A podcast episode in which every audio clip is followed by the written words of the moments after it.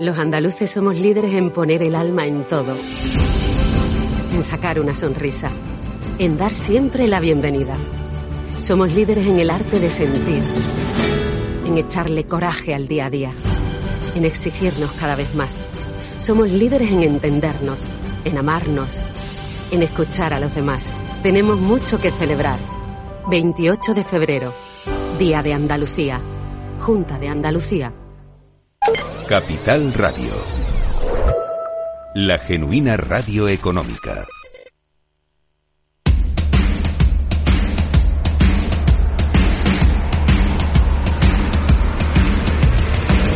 No decida lo que hará el mercado. No se salte las normas de su operativa. No se deje dominar por sus emociones.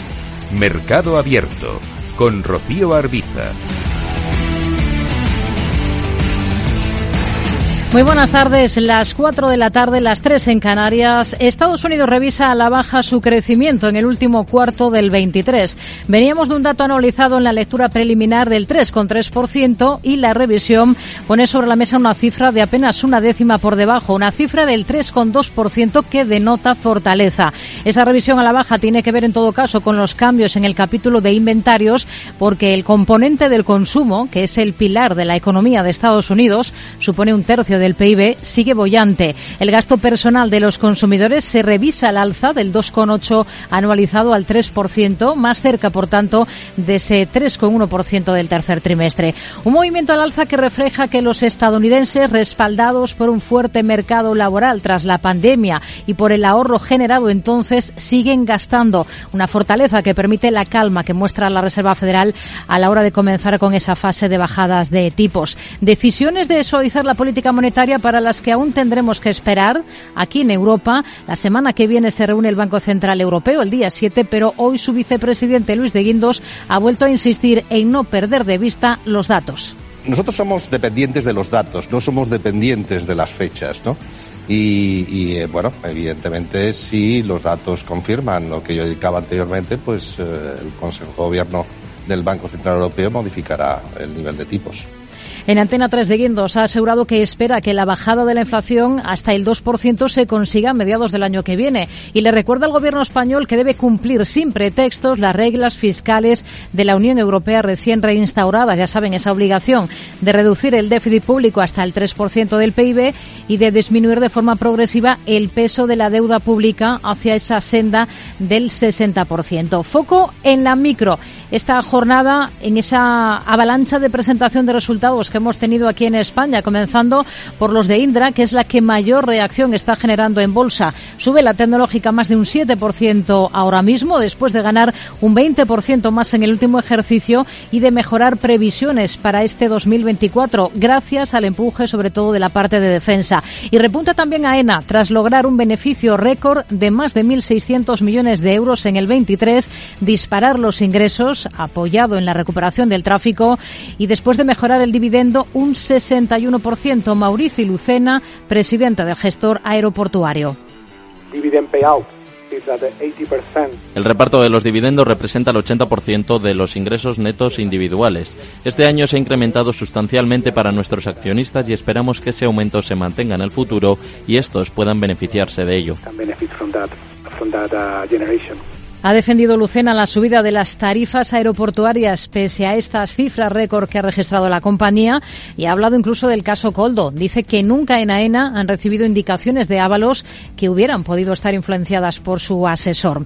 Amadeus, Redella, varios del continuo como Soltec, que cede más de un 7%, pero sobre todo Endesa, acaparan miradas este miércoles por sus cuentas. La eléctrica, en un momento de capa caída en bolsa para todo el sector, firma un recorte de un 71% en su beneficio neto del último año por el impacto del laudo del gas y por el impuesto extraordinario a las energéticas. José Bogas es su consejero delegado. El resultado de todo el año se ha visto fuertemente afectado por un efecto muy excepcional, especialmente en el negocio del gas pero también como resultado de las medidas regulatorias aplicadas introducidas para mitigar los efectos de la crisis con un impacto directo en nuestro resultado, como es el caso del impuesto del 1,2% en la regulación.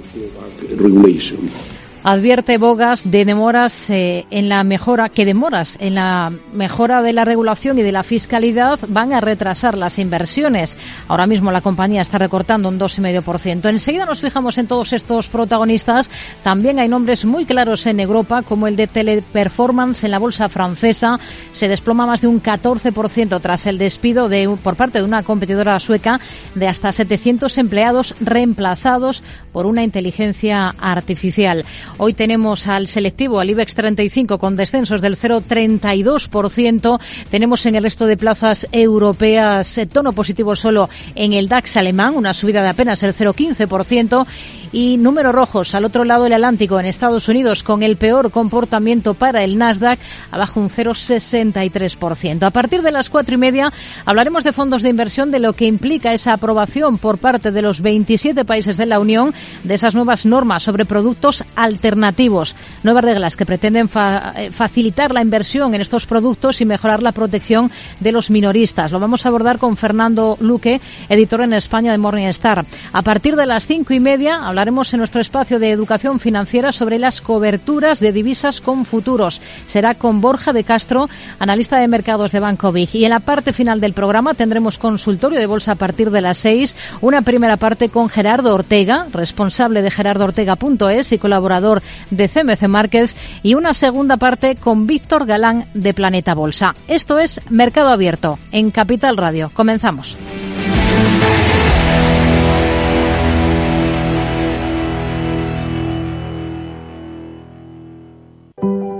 Los andaluces somos líderes en poner el alma en todo, en sacar una sonrisa, en dar siempre la bienvenida. Somos líderes en el arte de sentir, en echarle coraje al día a día, en exigirnos cada vez más. Somos líderes en entendernos, en amarnos, en escuchar a los demás. Tenemos mucho que celebrar. 28 de febrero, Día de Andalucía, Junta de Andalucía. Mercado Abierto con Rocío Arbiza.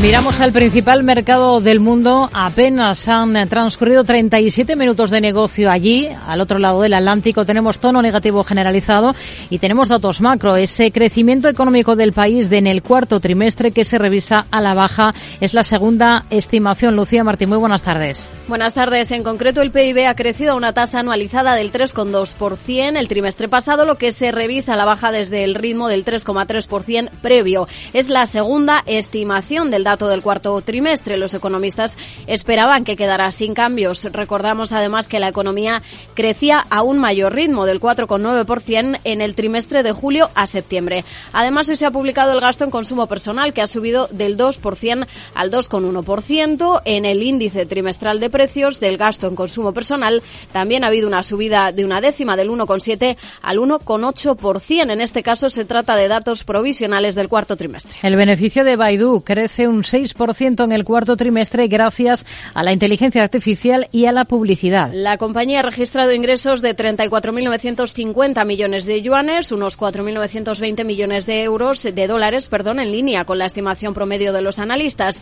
En cuanto a los ingresos netos ajustados han aumentado un 44% en los 7.760 millones de yuanes. En este caso ha quedado ese dato por encima de las estimaciones. Baidu obtiene la mayor parte de sus ingresos de publicidad, pero a medida que la economía china se desacelera y los consumidores gastan menos, Baidu ha invertido cada vez más en inteligencia artificial. Hoy está recortando con fuerza en el Nasdaq, se deja más de un 6,5% en cabeza las caídas en este indicador, también mal comportamiento para otra firma china cotizada en Estados Unidos como es JD.com, que baja mm, casi 4 puntos porcentuales. Apple abandona su proyecto de coche eléctrico para priorizar la inteligencia artificial. Así es, habría cancelado esos planes para desarrollar su propio automóvil, según recogen varios medios. Refuerza sus esfuerzos en el área de inteligencia artificial generativa. La multinacional habría informado a nivel interno de esos planes, según adelantaba Bloomberg, y añadía que muchos empleados del proyecto de desarrollo del Apple Car van a ser trasladados a la división de inteligencia artificial. No se descarta que pueda haber despidos. Según Financial Times, la cancelación de este proyecto, que se iniciaba hace una década, coincide con una desaceleración en la industria de vehículos eléctricos.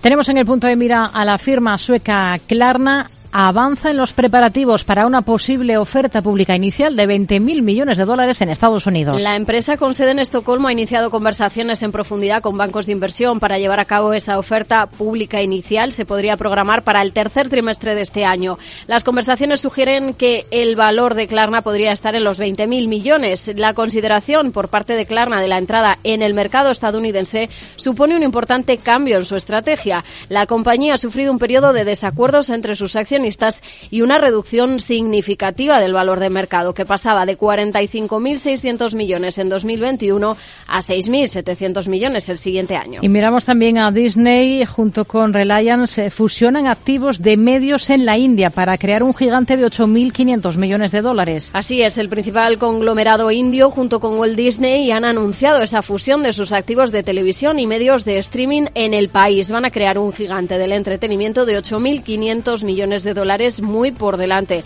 de sus rivales y en la nación más poblada del mundo. Reliance, liderada por el hombre más rico de Asia, va a inyectar 1.400 millones de dólares a esa entidad. La empresa y sus filiales van a tener una participación de más del 63% y Disney tendrá en torno al 37%. Y ojo también a Boeing, la Administración Federal de Aviación de Estados Unidos se le ha pedido a la compañía que tiene que desarrollar un plan de acción integral para abordar los problemas sistémicos de control de calidad y lo tiene que hacer en un plazo de 90 días. Si echamos un vistazo a los movimientos más destacados a esta hora de la tarde en Estados Unidos, tenemos a eBay con una subida de más del 7%, cotiza las cifras que presentaba al cierre de la última sesión.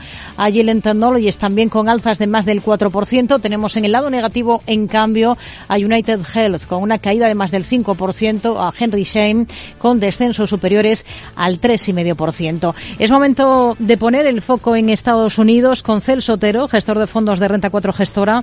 Hola Celso, ¿qué tal? Muy buenas tardes. Hola, buenas tardes, Rocío, ¿qué tal? Bueno, tenemos que comenzar por la macro que tenemos ya sobre la mesa a esta hora de la tarde en Estados Unidos y principalmente por esa revisión del dato del PIB del cuarto trimestre en el país, ¿no? ¿Qué le ha parecido?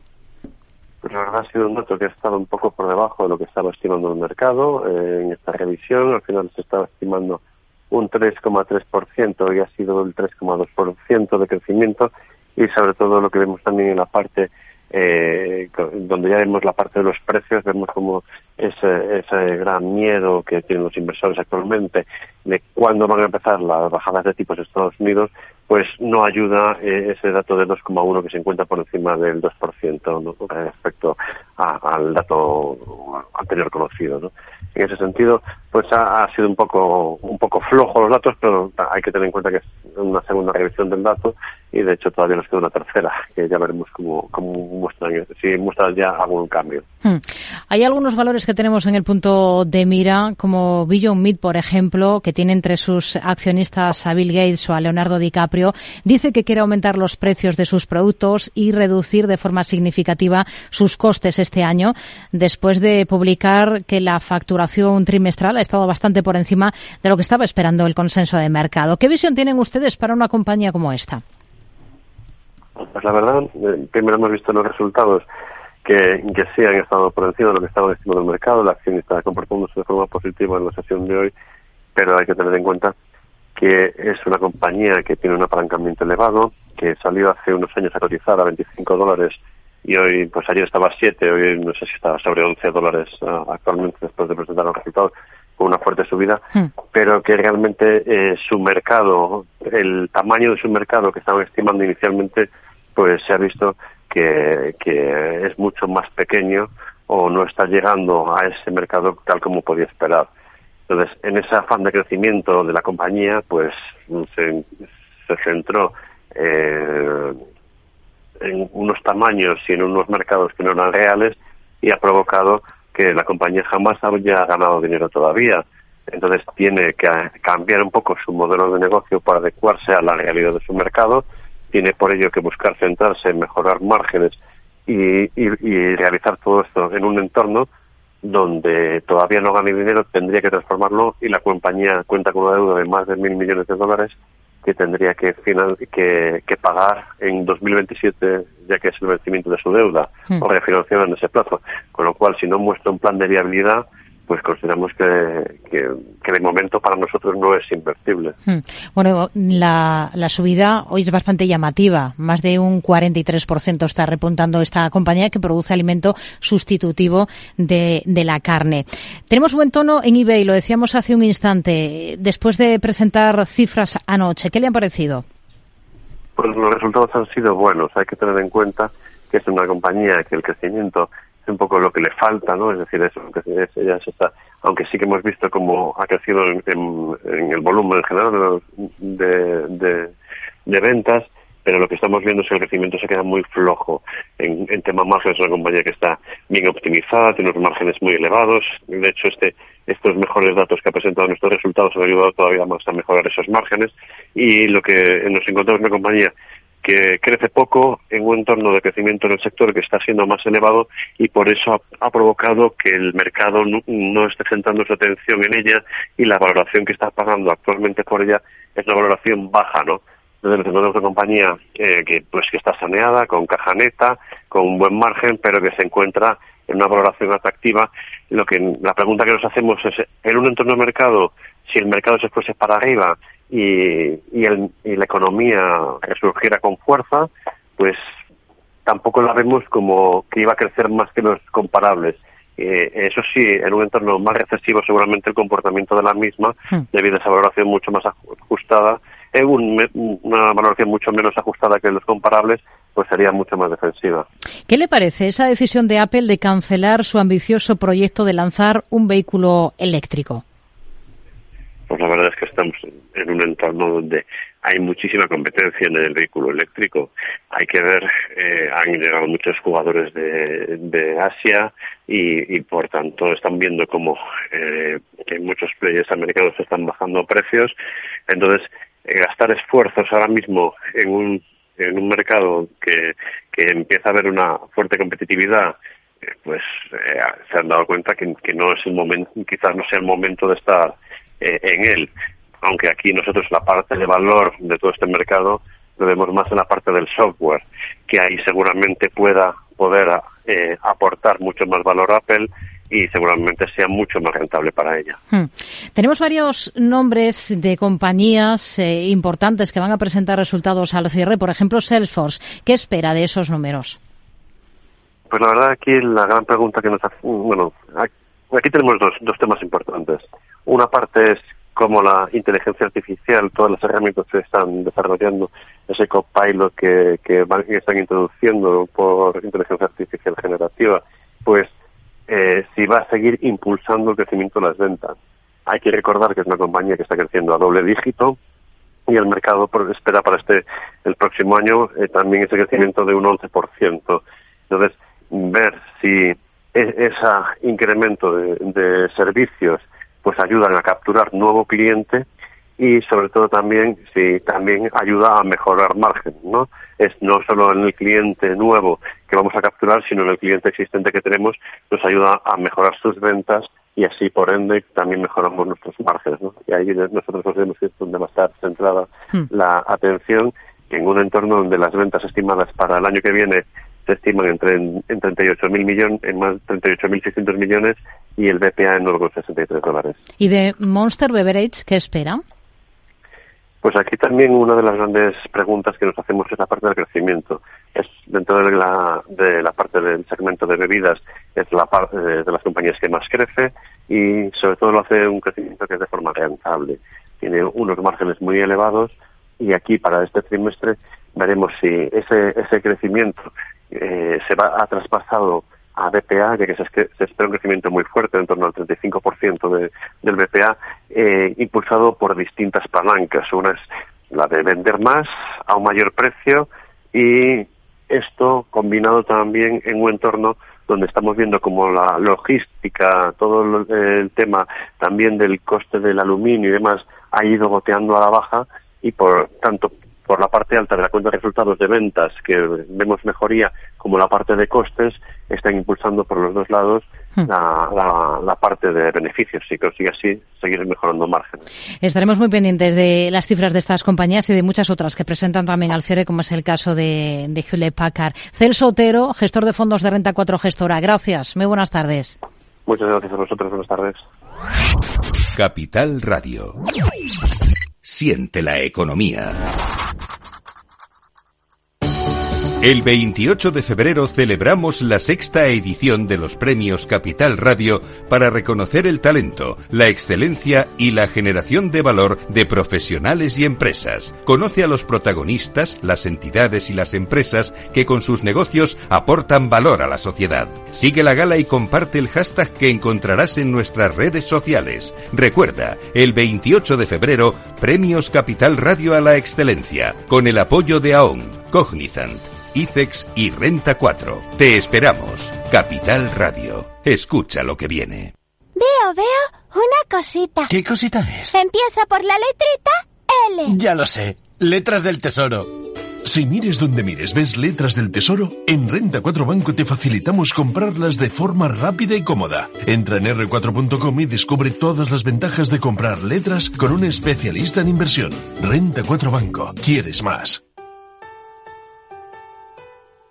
Tardes de Radio y Economía. Mercado Abierto. Con Rocío Arbiza. El broker CMC Markets patrocina los valores y noticias protagonistas de la Bolsa Española.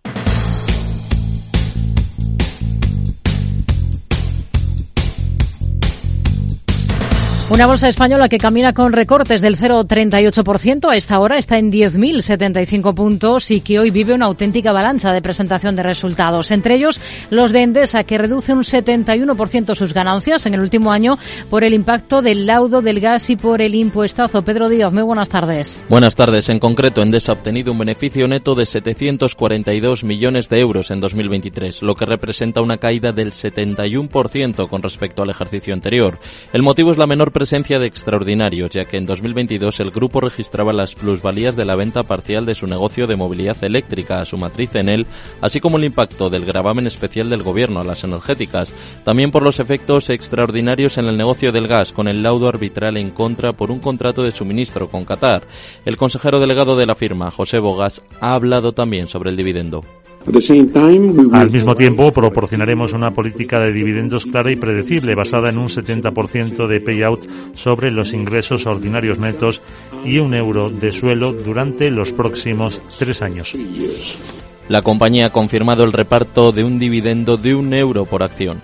En el mismo sector, el energético Redella gana, casa, gana casi un 4% más y supera sus objetivos. En concreto, ha obtenido un beneficio neto de 689 millones de euros en 2023, un 3,7% más y por encima de sus objetivos para el ejercicio. El EBITDA subió un 1,1% en los 1.507 millones, por encima de los 1.500 que había previsto la compañía, que esperaba repetir las ganancias de 2022. Indra gana un 20% más en el último año y anuncia un dividendo de 25 céntimos por acción. Un dividendo a pagar en el mes de julio. La firma tecnológica y de defensa participada en un 28% por la SEPI ha logrado un beneficio récord de 206 millones de euros. Los ingresos, por su parte, han repuntado un 13% hasta los 4.343 millones. Tenemos cifras de AENA, logra un beneficio récord en el último año y eleva el dividendo un 61%. Sus ingresos totales han avanzado un 21% y su beneficio ha crecido hasta los 1.630 millones de euros, un 80% más que en 2023. Detrás los extraordinarios por las remuneraciones de depósitos en Brasil y las diferencias por tipo de cambio. En todo caso, el beneficio ha crecido un 13% en comparación con 2019, año anterior a la pandemia. El EBITDA ha crecido un 45% con respecto al año previo y un 9% frente a 2019. Aumenta también la remuneración al accionista Amadeus, que ha ganado un 60% más. Su beneficio se ha situado en los 1.123 millones en 2023 gracias a la recuperación del tráfico aéreo, lo que ha hecho que sus ingresos hayan crecido un 21% hasta los 5.540 millones. En cuanto al EBITDA, ha crecido casi un 30% en los 2.063 millones. En junio van a proponer ante la Junta de Accionistas la aprobación de un dividendo de 1,24 euros por acción, un 50% del beneficio reportado. Tenemos también alguna avalancha de presentación de cifras en el mercado continuo, entre ellos los de PharmaMar. Se queda el beneficio beneficio en 1,1 millones en el último año, un 98% menos, pero hay más datos. Y Dreams ha ingresado un 10% más en los nueve primeros meses de su ejercicio fiscal, lo que ha ayudado a la firma a reducir pérdidas en un 88%. Por su parte, Greenergy quintuplica su beneficio en todo el ejercicio 2023 al ganar 51 millones de euros. Audax cuadruplica su beneficio en 2023 hasta los 31,4 millones de euros, a pesar de haber reducido ingresos en un 13%. Soltec recorta un 14% su beneficio en el año pasado hasta los 11,7 millones, pero cumple objetivos y registra un cuarto trimestre récord.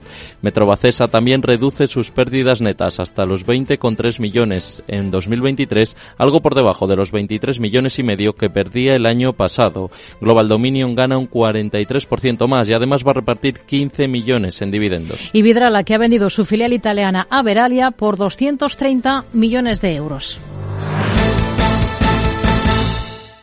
El broker CMC Markets ha patrocinado los valores y noticias protagonistas de la Bolsa Española. Vamos a interpretar algunos de estos números con Juan Esteve, director de inversiones de Cow Markets y Zona Value. Hola Juan, ¿qué tal? Muy buenas tardes. Muy buenas tardes, Rocío. Bueno, hoy tenemos una auténtica avalancha de resultados en la bolsa española. Por ejemplo, Endesa. Eh, se están recogiendo con recortes los resultados que ha presentado la compañía en un momento de mal comportamiento generalizado últimamente para todo el sector de las utilities. ¿Qué le ha convencido y qué no de esos resultados de Endesa? Yo creo que al final tenemos que mirarlo con una perspectiva, con cierta perspectiva. También tengamos en cuenta que el precio de la energía, los impuestos que le han ido aplicando, le están lastrando o han lastrado notablemente los beneficios. Al final, en el conjunto del sector, y yo creo que esto hemos hablado alguna vez, también se pecó de cierto grado de optimismo en ejercicios pasados o en movimientos pasados y precisamente ahora creo que está acrecentando quizás esas caídas, esos malos resultados que en parte ya se esperaban. Para Redella, que es otra de las que ha presentado, ¿cómo ve las cosas ahora? ¿Ha batido objetivos? Sí, aquí también tenemos que tener en cuenta que precisamente esos resultados sí que han sido positivos, pero aún así, dentro, de, ah, dentro del mismo sector, tenemos que ir muy en cuenta también, viendo precisamente cómo se están comportando y teniendo en cuenta también que puede haber cierta volatilidad también en las operaciones, ya no solamente por el resultado de la empresa, sino por las operaciones de compra y venta que se vayan realizando y que pueden afectar también a aumentar esa volatilidad que tenga el propio sector. Y aún así hmm. sería bastante cauto en, ambos, en ambas compañías. En el lado positivo hoy tenemos a Indra, sobre todo, con subidas de más del 7%. Ha anunciado un dividendo de 25 céntimos por acción para julio. Ha elevado previsiones. Eh, muestra buen comportamiento en bolsa después de mejorar el beneficio un 20% en el último año. El tirón de la defensa ha sido aquí la clave, ¿no? Es positivo ahora con con, el valor? ¿Da por superados todos esos problemas de gobernanza en la compañía?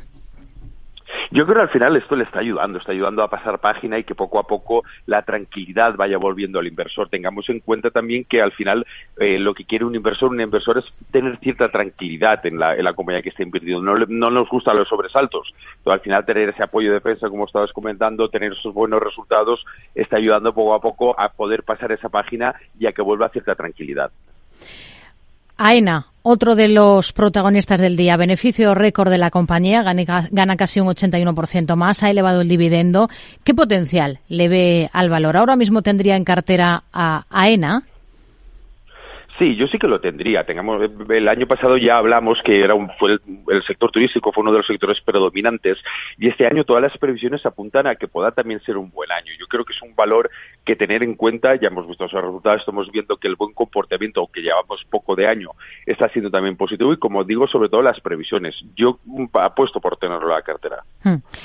Y Amadeus, que mejora cifras un 60% y también aumenta la remuneración a sus accionistas.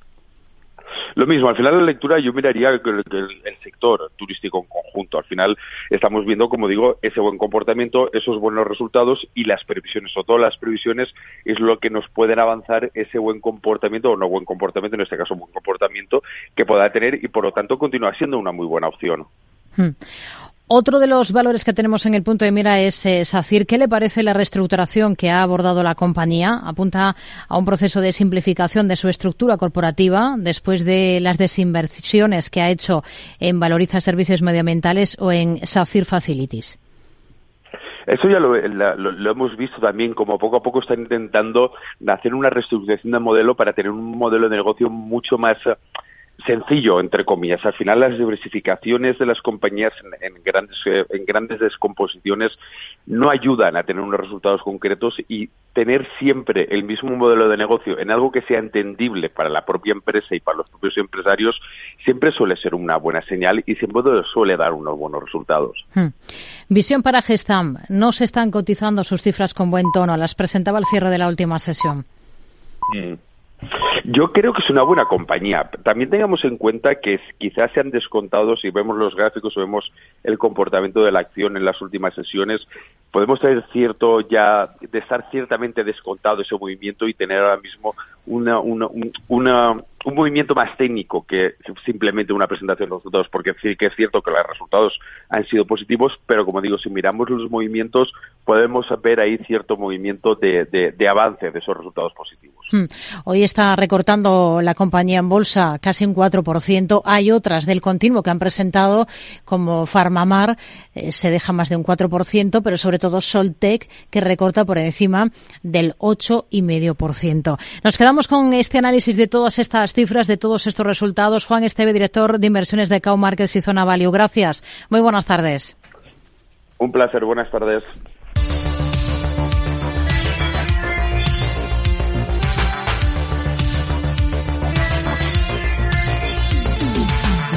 Es momento de mirar al resto de plazas del viejo continente y comprobar cuál es el comportamiento que registran a esta hora sus principales índices. Según las pantallas de CMC Markets Brokers, encontramos tono positivo solo en el DAX alemán, una subida discreta del 0,14%. Está completamente plano el selectivo francés CAC 40, apenas recorta un 0,03% y está cediendo el FT100 un 0,68%. El selectivo europeo, el Eurostox 50, camina con un retroceso en estos instantes del 0,18%. Vamos a ver por dentro qué valores son los que están destacando hoy en Europa. Lucía Martín. Pues destaca hoy el castigo a la francesa Teleperformance dentro del CAC 40 y el motivo es que la fintech sueca Klarna ha dado a conocer el desempeño de un asistente basado en inteligencia artificial y que ha tenido 2,3 millones de conversaciones en su primer mes de operación. Ha realizado el trabajo de 700 personas a tiempo completo. Teleperformance ya ha sufrido en bolsa en los últimos meses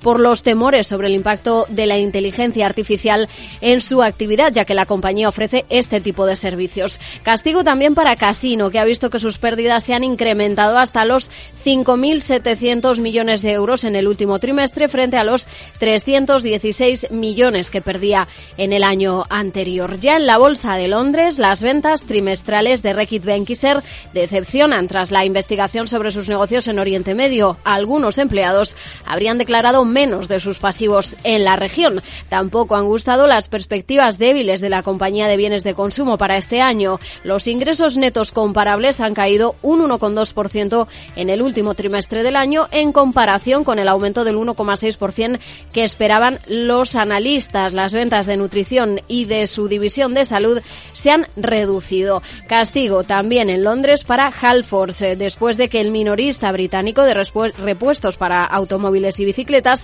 haya emitido su segundo profit warning en dos años debido al mal tiempo y también al incremento del coste de vida. Este minorista británico espera que las ganancias sean más de un cuarto inferiores a las previsiones anteriores. Y terminamos echando un vistazo al protagonismo que tiene hoy Vodafone porque está en negociaciones avanzadas en exclusiva con Swisscom, en concreto para la adquisición por parte de la compañía helvética del 100% de Vodafone Italia, valorada en 8.000 millones de euros. Vamos a centrarnos, a detenernos en algunos de estos protagonistas en Europa con Javier Echeverry, analista de Active Trade. ¿Qué tal, Javier? Buenas tardes. Muy buenas tardes, Rocío. ¿Qué tal? ¿Cómo estás? Muy bien. Bueno, lo primero, vamos a echar un vistazo a los niveles que tenemos que vigilar ahora mismo en los principales índices europeos. ¿En qué se está fijando especialmente?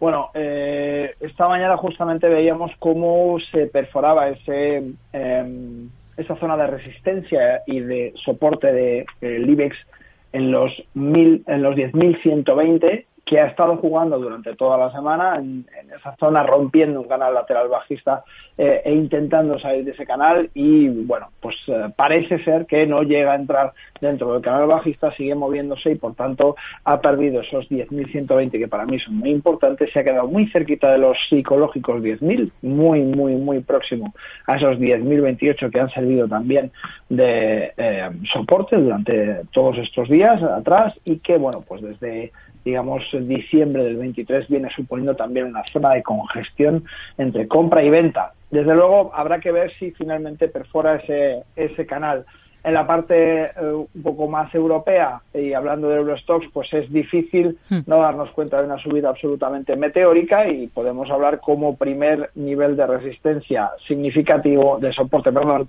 los 4.578 cuando ahora mismo cotiza en 4.879, absolutamente hmm. eh, imparable, no se le puede toser.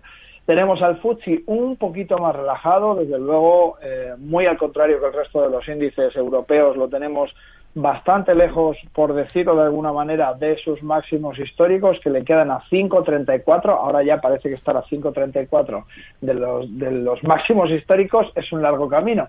Bueno, pues no, eh, efectivamente no cotiza máximos históricos, están los 7.634 y en esa zona concretamente tiene una zona de acumulación importante donde veremos si en la confluencia con eh, su resistencia, su soporte y su media móvil de 100 periodos rebotan los 7.564. De lo contrario, podría continuar hacia abajo, hmm. puesto que eh, su tendencia no es tan fuerte como la del resto de sus homónimos europeos. Vamos a mirar algunos de los nombres protagonistas destacados de esta jornada. Por ejemplo, Teleperformance en la bolsa francesa, porque se desploma más de un 14%. Hemos comentado por qué hace un instante. Soporte más importante para la compañía ahora. Bueno, más importante los 96,84, indudablemente soporte anterior de referencia, que se daba el 27 de octubre del 23, eh, con un castigo, desde luego, eh, más que importante eh, en, esta, en esta situación y donde vemos, bueno, pues que en definitiva ha sufrido muy mucho la indecisión de los, de los inversores y, por tanto, bueno, de momento tenemos un tremendo ruido ese ruido se ha, se ha cobrado nada más y nada menos que desde la apertura hasta el momento hasta el momento más bajo un 29,14%, que no es poco, y en este momento, bueno, pues recorta un poco ese 29% y se queda en un 13,65, lo cual nos indica de manera muy clara pues que lógicamente hay un ruido importante y que tenemos que estar tranquilitos y hmm. no tomar decisiones en esta jornada. Tenemos varapalo también en la bolsa francesa para Worldline después de presentar cuentas en su caso. ¿Cuáles serían los niveles clave en esta compañía ahora? Vamos a ella. Es otro de los valores destacados por el mal comportamiento que está registrando en la bolsa francesa.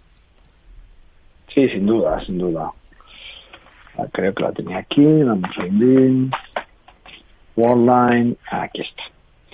Bueno, pues en definitiva, Worldline eh, con un PER muy bajito de 7,56 y un BPA anterior del 1,5 ha subido al 1,7 y por tanto, bueno, en esta situación no debería verse este castigo tan, tan importante porque al final ha cumplido esas previsiones de 1,19 billones en ingresos, que ha sido exactamente igual, e incluso como decimos, se ha acrecentado la previsión que era de 1,06 de beneficio por acción y se ha quedado en el 1,07 y por tanto, bueno, pues realmente creo que se está siendo hmm. muy exigente con esta compañía que en definitiva no tiene unos datos ni muchísimo menos negativos con respecto a lo que se esperaba.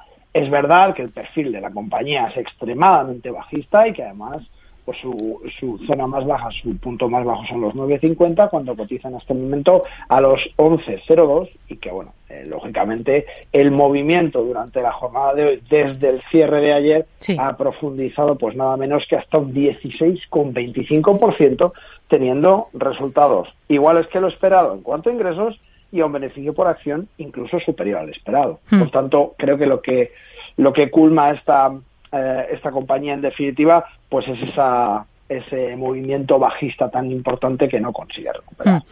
St. James, Bolsa de Londres. La cosa hoy va de varapalos porque después de anunciar provisiones millonarias en sus cuentas, estamos viendo un importante castigo en bolsa para el valor eh, de más del 20% en estos momentos.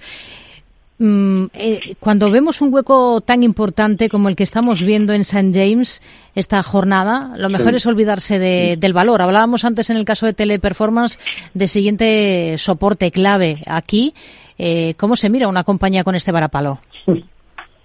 Pues desde lejos, se mira desde lejos y teniendo mucho cuidado. En definitiva, ha superado con este varapalo, como muy bien dices, su mínimo anterior histórico, que eran 473, y ha llegado hasta los 410.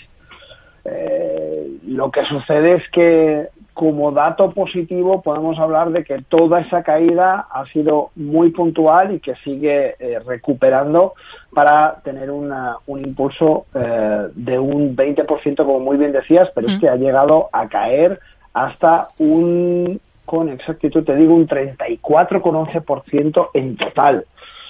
Bueno, se tiene que ver desde muy lejos. Igualmente tenemos un perfil muy bajista de la compañía y por tanto las compañías que son muy bajistas y que nos las encontramos además con este con este tipo de comportamiento, pues lo más interesante para mí es eh, mirarlas desde la barrera, si es que tenemos curiosidad por ver eh, cómo les va, porque realmente eh, a nivel de inversión nos parece un poco complicado. Hmm. Y una cosa más, también en Londres, Reckitt Beckinsale es eh, otro de los valores que está sufriendo con fuerza esta jornada, más de un 11% de varapalo, eh, después de presentar resultados que han estado por debajo de lo que estaba esperando el mercado. De ahí esa reacción en bolsa. Escenario ahora para, para esta compañía, por técnico. Sí, bueno, en definitiva, como muy bien dices, eh, se están comparando básicamente el, ingreso neto, que el año pasado fue de 2.330 millones con respecto a los 1.643. Lógicamente, la diferencia es muy importante y tener, eh, tener esa, esa eh, diferencia tan fuerte, pues lógicamente ha hecho que los eh, eh, inversores eh, busquen, busquen un poco esa, esa salida. Lógicamente, muy castigada y si vemos un poco el gráfico para buscar los niveles clave que tenemos que vigilar dentro de este título, hmm. nos vamos a ir un poco a la misma situación que hablábamos con anterioridad. Vemos compañías, en este caso, con un poco más de lateralidad, de la que hemos observado en las compañías anteriores, pero igualmente con máximos y mínimos decrecientes, en un sesgo pues complicado desde luego para ver. Eh, ha superado el mínimo anterior de 5,38 y se nos ha, perdón, de eh, sí, 5 con con 13 exactamente y se nos ha ido hasta los 5.004 y por tanto, hmm. bueno, vemos esa, esa caída tan, tan, tan potente. Ya decimos que cuando vemos una compañía que en definitiva no lo hace bien y que además de no hacerlo bien, pues lógicamente nos encontramos en una situación donde el fundamental tampoco, tampoco acompaña, porque en definitiva puedes decir, mira, no lo está haciendo bien en este momento, pero el fundamental va muy bien, tiene un proyecto estupendo, pero no es el caso. Por tanto, lo mejor es, ver los toros desde la barrera. Con ello nos quedamos. Javier Echeverry, analista de Trades. Gracias. Muy buenas tardes. Igualmente, muchas gracias, Rocío. Buenas tardes. Enseguida hablamos de fondos de inversión. Capital Radio, 10 años contigo.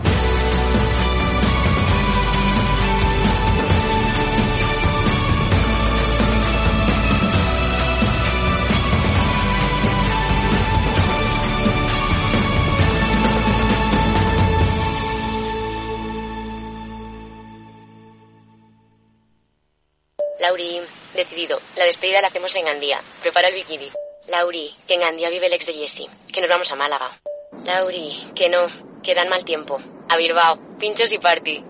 Lauri, una cosita. Que al final es despedida conjunta. Te hago administradora del grupo que no puedo más. En Renfe tenemos más de 1500 destinos para que siempre puedas llegar a donde quieras llegar. Nadie te da más. No todos los trenes son como Renfe. Renfe, tu tren. Tardes de Radio y Economía con Rocío Arbiza.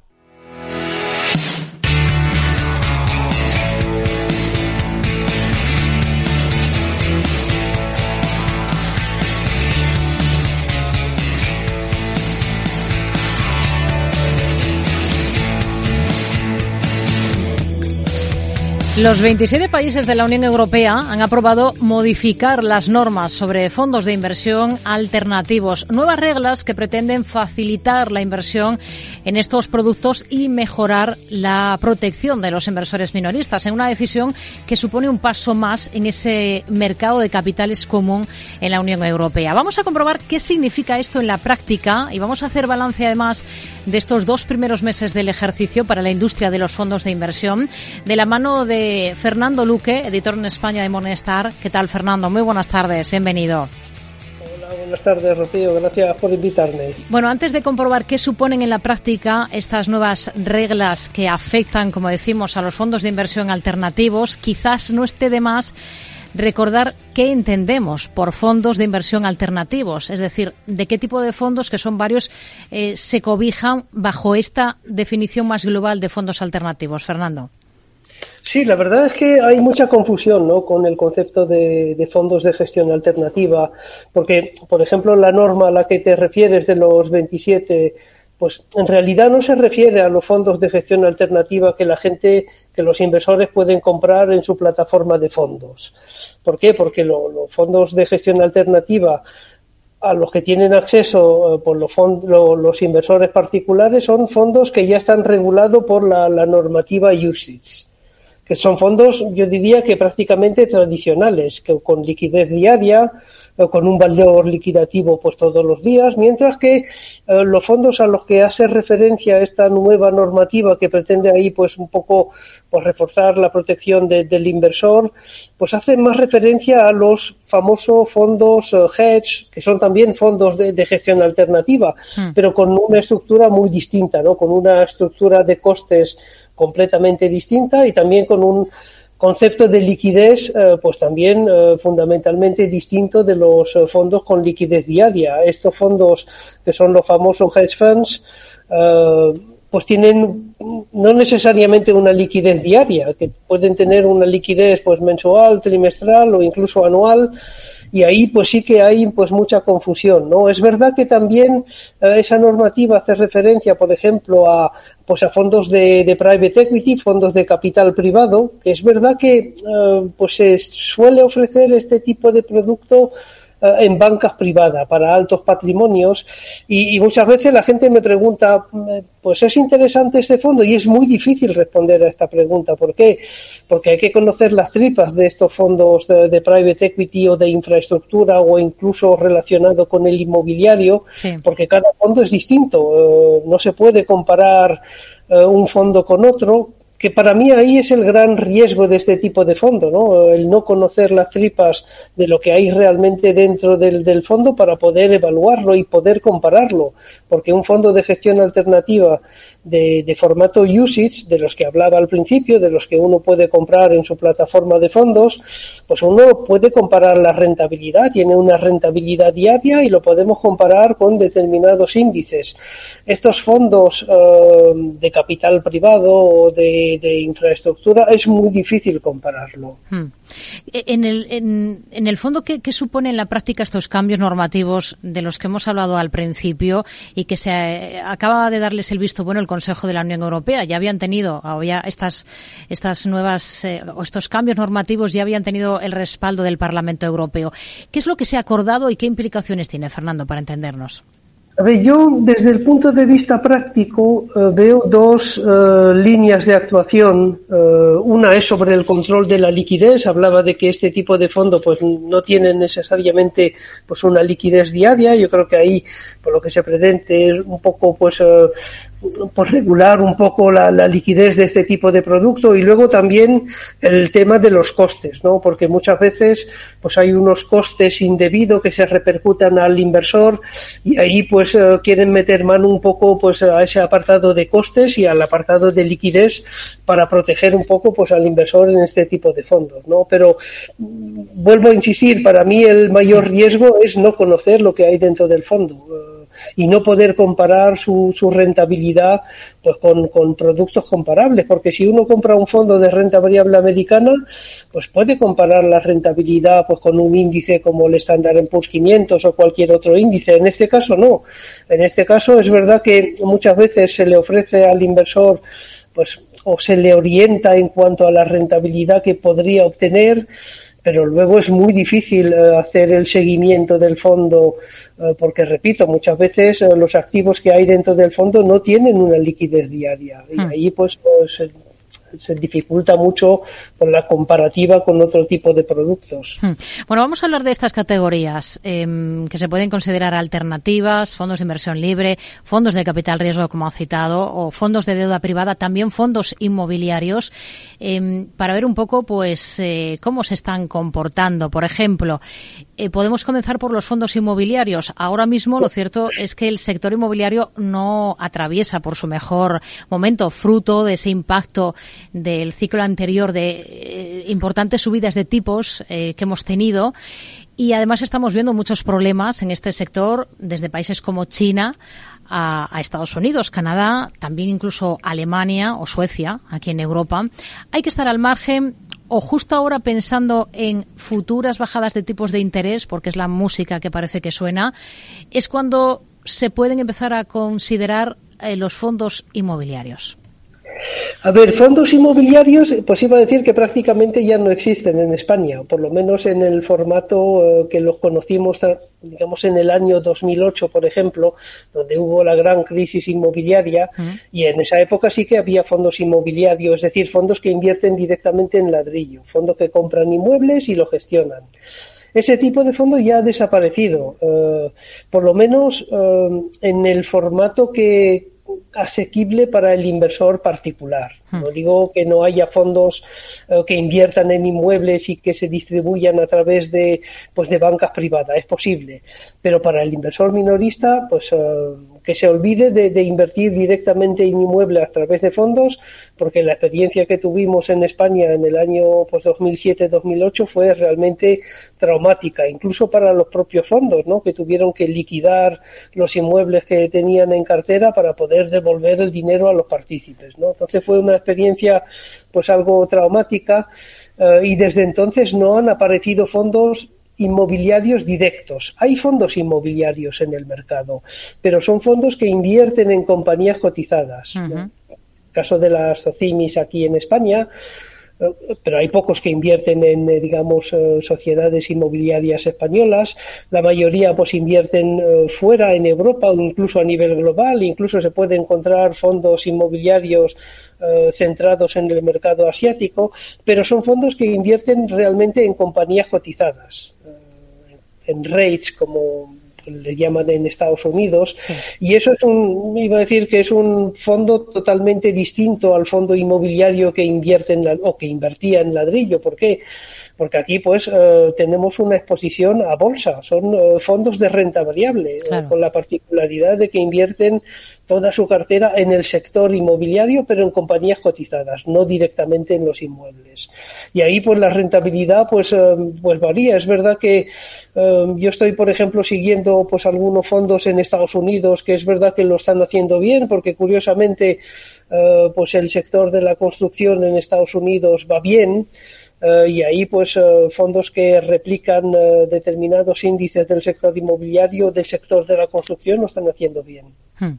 Head funds, em, al final, ¿qué define este tipo de, fondos? ¿Qué tipo de estrategias pueden utilizar? ¿Cómo puede un inversor español invertir en este tipo de, fondos? ¿Qué mínimo de capital tiene que desembolsar, Fernando?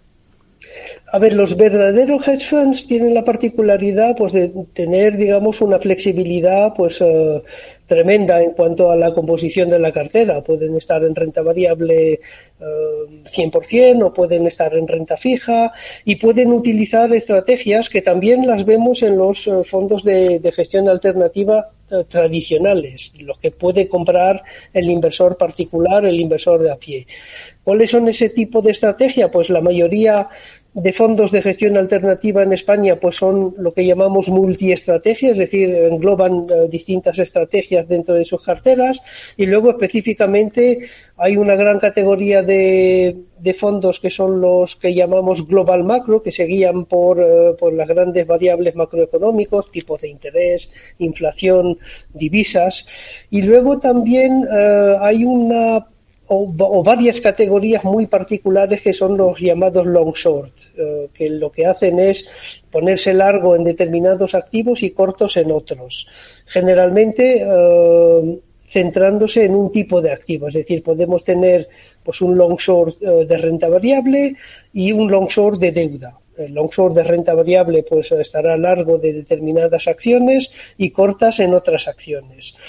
Entonces, esa es un poco la particularidad y las grandes eh, categorías de fondos de gestión alternativa. Y luego podemos encontrar estrategias muy específicas, muy de nicho de mercado, como por ejemplo pues, fondos eh, alternativos eh, que se centran en las divisas específicamente o estrategias de volatilidad.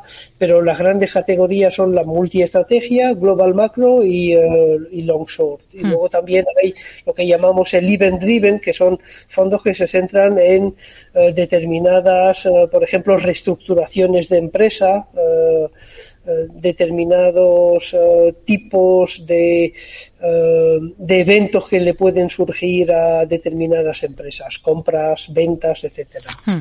Fondos de capital riesgo, Fernando, em, ¿hasta qué punto se están moviendo las cosas en este segmento concreto del mercado?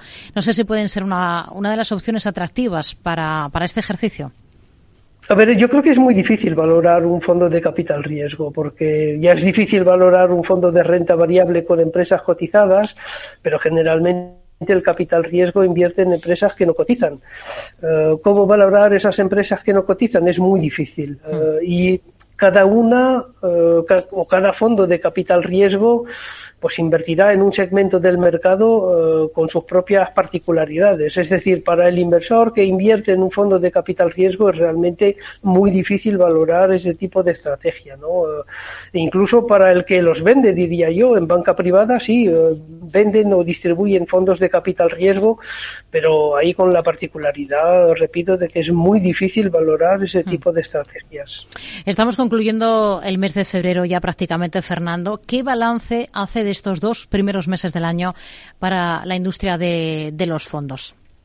Sí, a ver, a nivel de, flujos, yo creo que em, vemos un poco lo que lo que vimos a finales e incluso durante todo el año 2023. Es decir, em, me refiero a fondos españoles, lo que vemos es eh, pues muchos flujos eh, en renta variable eh, y reembolsos en, renta variable, perdón, eh, reembolsos en renta variable y suscripciones netas en fondos de renta fija y también eh, reembolsos en mixtos, es decir, ahí el inversor español no ha aprovechado toda la subida que han vivido los mercados durante el año 2023 y especialmente durante la última parte del año. ¿no? Entonces, es un poco eh, una continuación de lo que hemos vivido eh, a finales del 2023 y a nivel de rentabilidad lo mismo. ¿Qué es lo que está funcionando bien?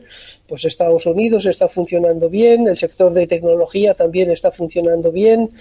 Eh, al margen de pues algunos eh, tipos de fondos muy particulares eh, que están destacando desde principio de año, como por ejemplo por los fondos de renta variable de, Turquía o de Vietnam.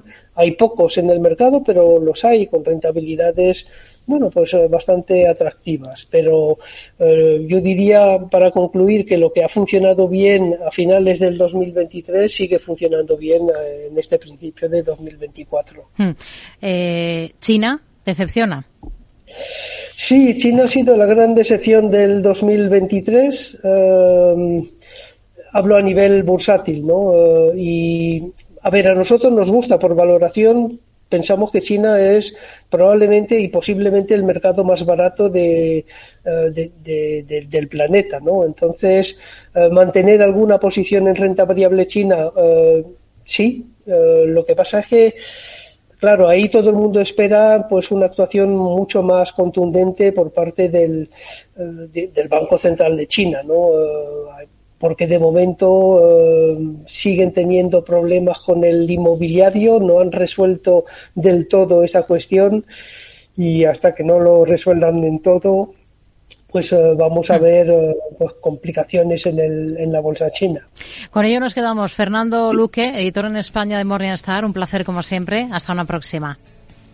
Gracias. Hasta luego.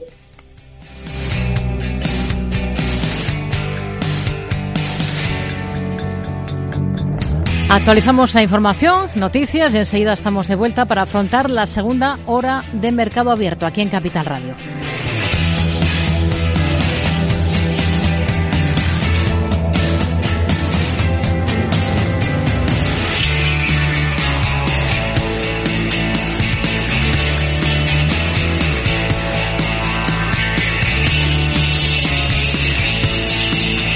Tardes de Radio y Economía.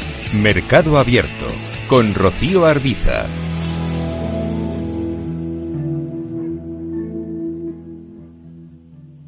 Me he quedado tirada con el coche. No puedo apoyar el pie. El incendio empezó en el salón. En estos momentos, ¿qué seguro elegirías? Elige Mafre, el mejor servicio 24/7 en acción, con más de 3.000 oficinas, 2.000 gestores telefónicos y 13.000 mediadores a tu disposición. Mafre, la aseguradora de más confianza en España. ¿Te interesa la bolsa?